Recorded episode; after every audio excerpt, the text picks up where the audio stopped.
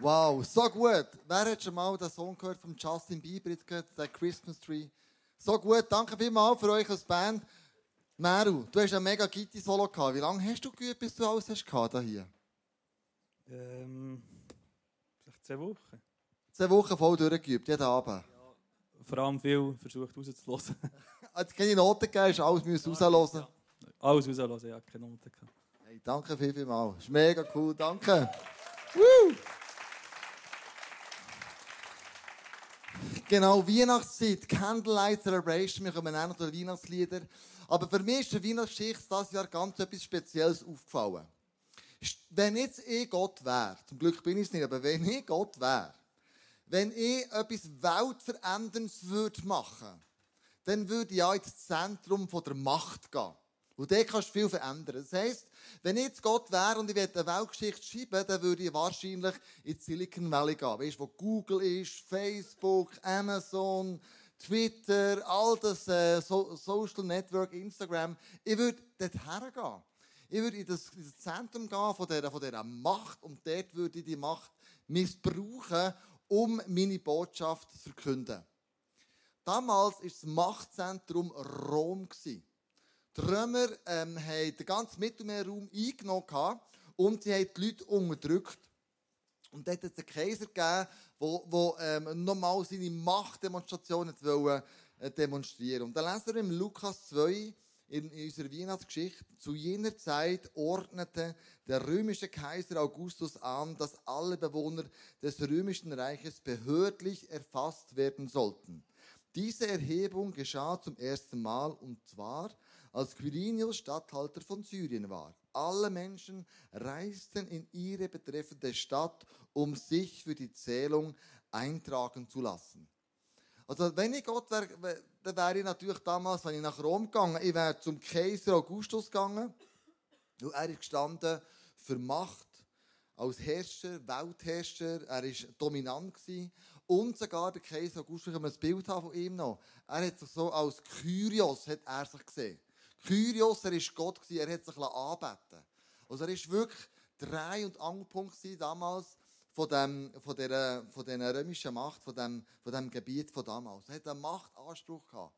Und wenn du deine, dein Volk lässt, zählen wie hier, dann spricht das für Dominanz. Das spricht, dass du willst wissen wie viel Untertanen habe ich eigentlich.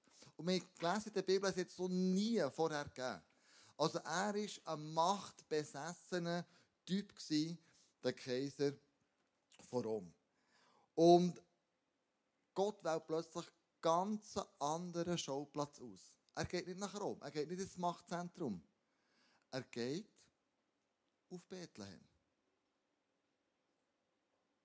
Hä? Bethlehem? Also, wenn der nicht Jesus geboren wäre, wir würden den Ort auch nicht einmal kennen. Das ist wie nicht der Scherli oder, oder, oder, oder, oder Oberulmitz oder, oder irgendetwas so. Das kennst du nicht. Aber du musst wissen, die damaligen Leute die haben gelitten unter dieser römischen Herrschaft. Die Staatssteuer, die sie abliefern mussten, hat geheissen, 90 Tage arbeiten für die Steuern für die Römer. Das waren mindestens drei Monatslöhne plus Zoll, wo man immer noch hätte müssen, wenn eine Stadt ist reingekommen, müssen abgeben. Und die Zoll, wenn man das zusammenrechnet, war ungefähr ein Viertel einem Jahreslohn. Und die Zöllner haben bekanntlich immer noch etwas draufgeschlagen. Die haben einfach das genommen, was, was man müssen. Noch, ein noch, noch, noch ein mehr. Das heisst, die damaligen Leute in der römischen ähm, Machtzentrum, dort, wo die Römer geherrscht haben, haben sechs bis acht Monate nur dafür geschafft, um Steuern und Zoll abzuliefern. Vier Monatslöhne haben sie für sich haben. Und du merkst, es war ein riesiger Druck auf der damaligen Bevölkerung. Und offensichtlich hat jetzt Gott gesagt, ja, ich gehe nicht in das Machtzentrum ich. Ich gehe, ich gehe ganz an einen anderen Ort her. Und der Fokus ist eigentlich bewusst weg von dem Machtzentrum ganz an einen anderen Ort her. Wir lesen im Lukas 2, Vers 8. In dieser Nacht bewachten draußen auf den Feldern vor Bethlehem einige Hirten ihre Herden. Also vom Augustus, von der Gottheit zu den Hirten. Irgendwo in Bethlehem voraus auf dem Dorf im Feld. Wer waren die Hirten? Die Hirten, das ist eigentlich die unterste Schublade von der Gesellschaftshierarchie. Die Hirten ähm, ist ein rauches und primitives Volk gewesen. Mit denen hat man sich nicht so gern, ähm, ja, mit denen ist man nicht so gern zusammen gewesen, weil sie ja auch eine vulgäre Sprache hatten. Ich habe ein paar, ein paar Hirten mitgenommen, die ich gefunden habe, wo ich dachte, jetzt eigentlich mal ein paar. Nicht, dass die so sind, aber dass ein, ein Bild haben, wie die hätten können aussehen Es war ein sehr ärmliches Volk. Sie hatten nicht viel Geld, gehabt, nicht viel, kaum gebildet, wenn sowieso Analphabeten. Sie waren Abschaum, Abschaum von der Gesellschaft. Und was haben sie gemacht? Sie haben Schaf gehütet. Schaf. So ein cooles Tier. Oder? Einfach. Hättest du Freude, so ein Tier zu hüten? Hättest du daheim Freude, so ein Tier zu hüten? Da geht, da aus, die dummen Schafe. Wir wissen, die sehen nicht so viel. Wir wissen, die sehen höchstens 6, 7 Meter. Ähm, und sie sind nicht sehr intelligent. Und trotzdem haben sie mit sehr viel Liebe die Schafe gehütet. Also Gott ist offensichtlich vom Machtzentrum weggegangen, bewusst im Not her zu den Ärmlichsten, zu den Schwächsten, zu den verstoßenen Menschen hergegangen. Sie waren besonders fromm? Nein. Wir haben sie nicht in die Synagoge eingeladen die waren nicht würdig, in die Synagoge hineinzugehen. Wenn es einen Prozess hat gegeben und sie hat zum Beispiel am Mord zugeschaut, haben sie vor dem Zeugenstand, also als Gericht, vor dem Gericht im Zeugenstand, haben sie keine Stimme gehabt. Also sie waren wirklich weit weg von all dem, was wir könnten, könnten uns vorstellen Und genau zu denen kommt er jetzt. Genau zu denen offenbart sich Gott. Und vielleicht überlegst du dir schon die ganze Zeit, ja, aber Kleusel was hat die Message mit mir zu tun? Wenn ich mir in die Schafhirten denke, dann sind das für mich natürlich Menschen. Menschen wie du und ich.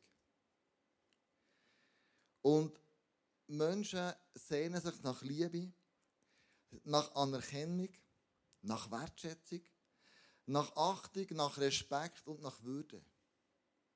Egal, wo du bist, gesellschaftlich gesehen. Ob reich oder arm spielt gar keine Rolle.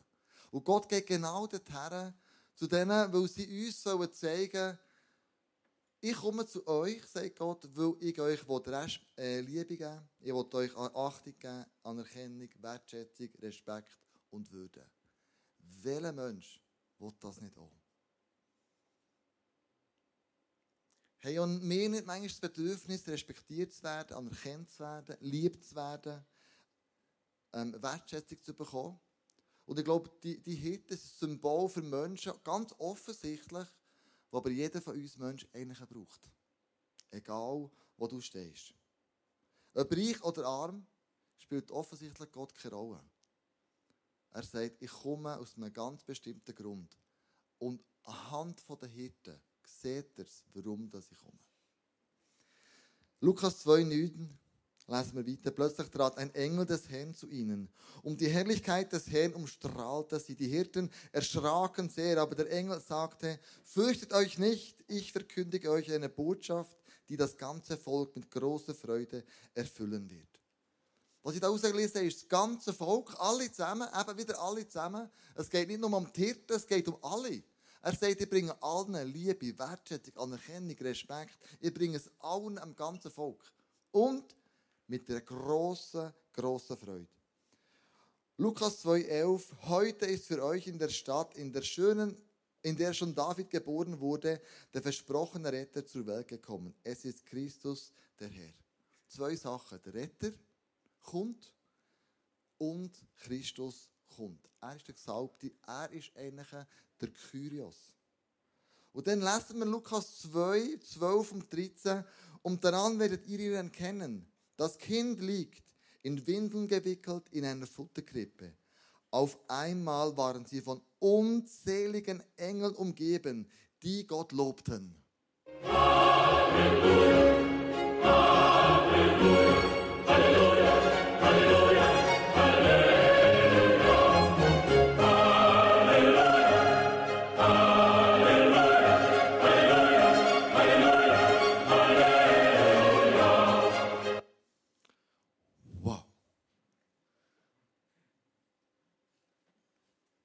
noch viel Leute ist wahrscheinlich gewesen. Also stellen wir uns immer vor, so plötzlich das Licht und dann ein riesiger Engelchor mit Tausenden von Engeln. Ich habe früher auch gehört, dirigiert. Und wenn du da Tausende von Leuten vor dir hast, ey, das ist gewaltig. Lukas 2,14 geht es dann weiter. Ehre sei Gott im Himmel, haben sie gesungen. Denn er bringt der Welt Frieden und wendet sich den Menschen in Liebe zu. Er bringt was? Frieden. Frieden in die Familie. Frieden in Beziehungen. Frieden in dein persönliches Leben. Und er bringt Liebe. Engel können das an, was Jesus wird machen. Er bringt Frieden und er bringt Liebe. Und hier kommen wieder die Hirten zum Zug. Die Hirten haben plötzlich gespürt, es kommt ein Retter, der uns Hirten als allererst begegnet. Und er wird Frieden und er wird Liebe bringen. Und das war etwas völlig Neues. Gott kommt auf die Erde und bringt etwas. Damals in der römischen Kultur und auch in der griechischen Kultur ist es anders gewesen, sondern nicht Gott hat etwas gebracht, sondern du hast ihm müssen etwas bringen, damit er zufrieden war, damit er dich geliebt hat und damit du mit ihm im Frieden gestanden bist. Und der Weihnachten passiert völlig etwas anderes. Der Gott kommt auf die Erde und er bringt Liebe und er bringt den Frieden.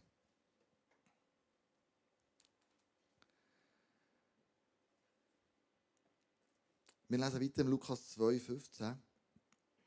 Nachdem die Engel in den Himmel zurückgekehrt waren, beschlossen die Hirten, kommt. Wir gehen nach Bethlehem. Wir wollen sehen, was dort geschehen ist und was der Herr uns verkünden ließ.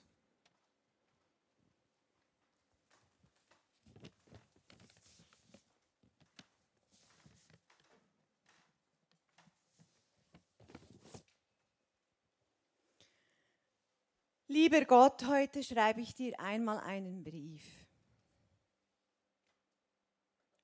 Manchmal stelle ich mir vor, ich wäre dabei gewesen, damals in Bethlehem. Ich wäre mit den Hirten niedergekniet und hätte mit ihnen den Heiland angebetet. Ich hätte Josef besucht und ihn gefragt, wie es ihm mit all dem geht. Ich hätte Maria umarmt und unsere Blicke hätten uns verstanden.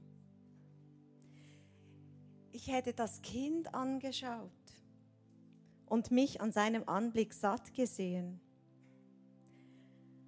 Manchmal gehe ich in Gedanken zu dieser Krippe. Wärme und Licht strahlen mir entgegen und die Kälte der Nacht um mich herum und in mir ist alles vergessen. Aber die Krippe, verändert offensichtlich alles. Aber du, Gott, hast keine Ahnung, was ich dieses Jahr gearbeitet habe, wie viel ich dieses Jahr gearbeitet habe. Du kannst dir nicht vorstellen, was es heißt, diese Angst in manchen Nächten ausgestanden zu haben, wie es weitergehen soll. Oder diese Anfeindungen. Hast du das mitbekommen? Das ist doch nicht fair. Sollen sie mit dir streiten, nicht mit mir? Und Gott? Diese Einsamkeit manchmal, das Gefühl des, der Verlassenheit, diese unsägliche Last, alles alleine zu tragen. Gott, hast du das gesehen?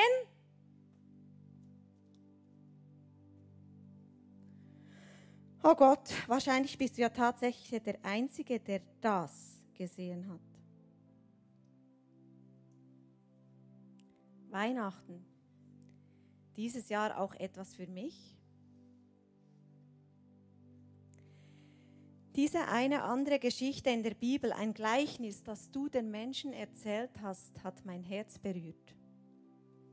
Es ist eine Einladung zu einem Festmahl.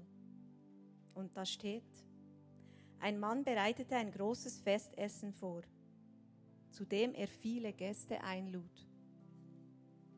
Alles, als alles fertig war, schickte er seinen Diener zu den Eingeladenen und ließ ihnen sagen, Kommt, Alles ist vorbereitet. Hm, Gott, eine zweifache Einladung? Ach stimmt, das war doch eine feste jüdische Sitte. Auf die allgemeine Einladung folgte die konkrete Aufforderung zum Kommen. Dass sich die geladenen Gäste der Reihe nach entschuldigen, entschuldigten, zeigt doch die Geringschätzung gegenüber dir, Gott, als Gastgeber. Bist du nicht beleidigt? Wenn der ausgesandte Diener zu Jesus, du Jesus sein sollst, dann sind die Geladenen doch das Volk Israel. Dass der Hausherr das Fest nicht einfach absagt, sondern auf alle Fälle Gäste haben will, zeigt, dass du Gott auf jeden Fall zum Ziel kommst, selbst wenn sich dein Volk ausschließt. Die Armen, Blinden, Krüppel und Lahmen, ja vielleicht waren da auch die Hirten dabei, sind die neuen, endgültigen Gäste. Es kommt offensichtlich nicht auf die frommen Empfindungen an. Entscheidend ist, ob man die himmlische Einladung angenommen hat. Ich will doch dabei sein, Gott. Ich will dieses Glück und diesen Frieden in meinem Herzen erfahren. Wie die Hirten, die nichts studiert oder es nicht weit im Leben gebracht haben, wissen sie sofort, dass hier an der Krippe etwas geschieht, das die Welt bewegt und immer wieder neu bewegen wird. Was für ein Glück muss das sein, wenn man beim Festmahl in Gottes Reich dabei ist. Dabei sein ist alles.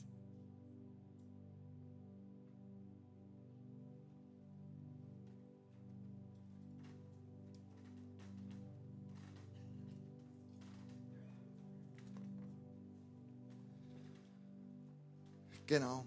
Dabei sein ist alles. Wir lesen weiter. Sie machten sich sofort auf den Weg und fanden Maria und Josef und das Kind, das in der Futterkrippe lag. Als sie es sahen, erzählten die Hirten, was ihnen der Engel über das Kind gesagt hatte. Dabei sein. Dabei sich auf den Weg, auf den Weg machen, ist alles. Dabei sein, das Kind schauen. Dabei sein, wenn Jesus auf die Erde herabkommt. Der Retter, der Schöpfer, der, der Frieden und Liebe bringt, der, der Wertschätzung, Anerkennung uns entgegenbringt. Zu ihm zuzurennen. Dabei sein, schauen. Das ist alles. Das haben die Hirten verstanden. Das haben sie begriffen. Das haben sie gewusst, das ist unsere Weihnachtsbotschaft. Wir wollen dabei sein. Wir wollen irgendwie außen vorschauen oder außen vorstehen, sondern wir wollen mitten im Zentrum sein. Wir wollen dabei sein. Schließlich kehrten die Hirten zu ihren Herden zurück. Sie lobten Gott und dankten ihm für das, was sie gehört und gesehen hatten.